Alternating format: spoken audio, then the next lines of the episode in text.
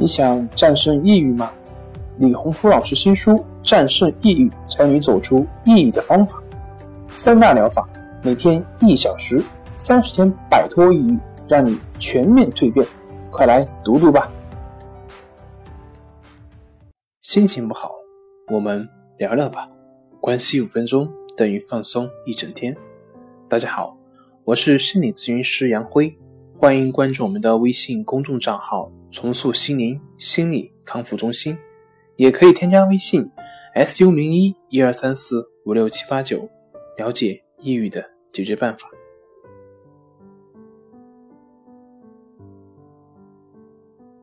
今天要分享的作品是：大部分中国人都不知道抑郁症到底是一种什么样的病。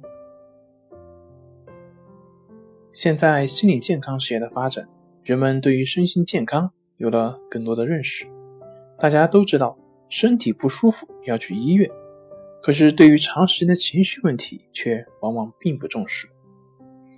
在我们大部分人眼里，特别是我们的父辈眼里，心理问题就只有两种：要么就是神经病，是疯子；要么就是自己想不开，无病呻吟。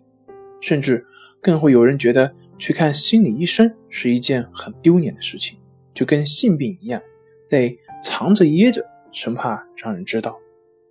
很多家长在得知孩子得了抑郁症后的第一反应往往是：又没有缺你吃，又没有钱你穿，也没有打你骂你，为什么会抑郁呢？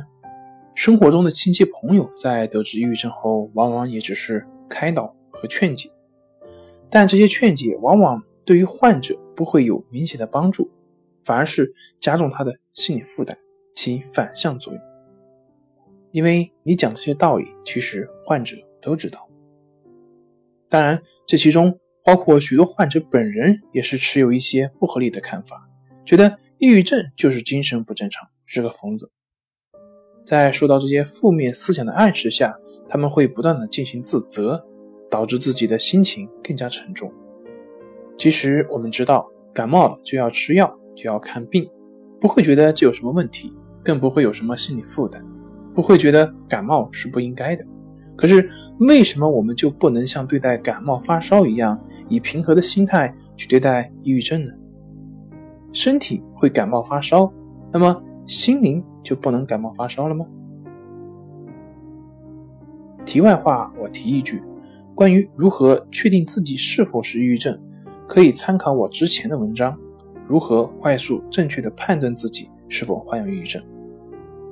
好了，今天的分享就到这里，咱们下回继续。